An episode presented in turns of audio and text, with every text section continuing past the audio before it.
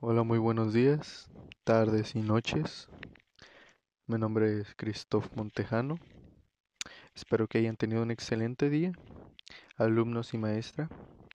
El día de hoy haré un podcast referente al Keiretsu japonés.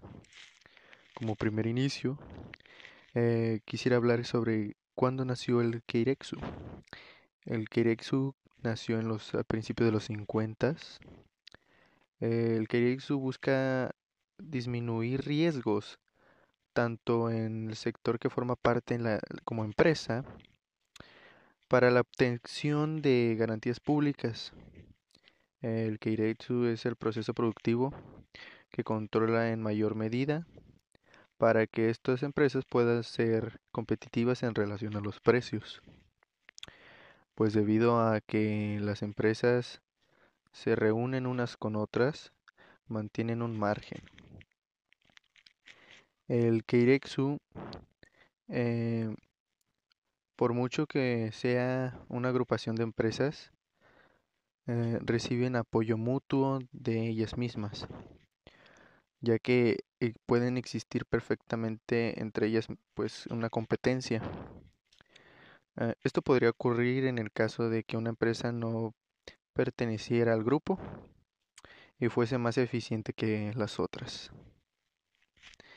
El Keiretsu realiza acuerdos comerciales para que sea más eficaz en una empresa. Ah, a continuación mencionaré una frase de los Keiretsu que dice que un trabajador de un Keiretsu puede trabajar en varias empresas de dicha coalición. Esto quiere decir que entre, entre ellos mismos, los que se juntan como grupo, pueden trabajar de manera rápida y eficiente.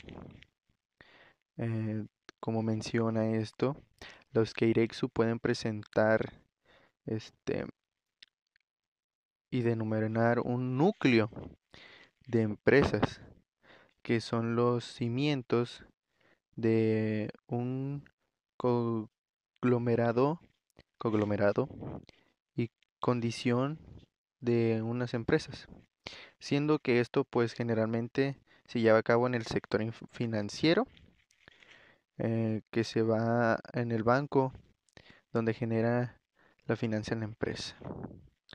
Todo esto se controla en el eje central.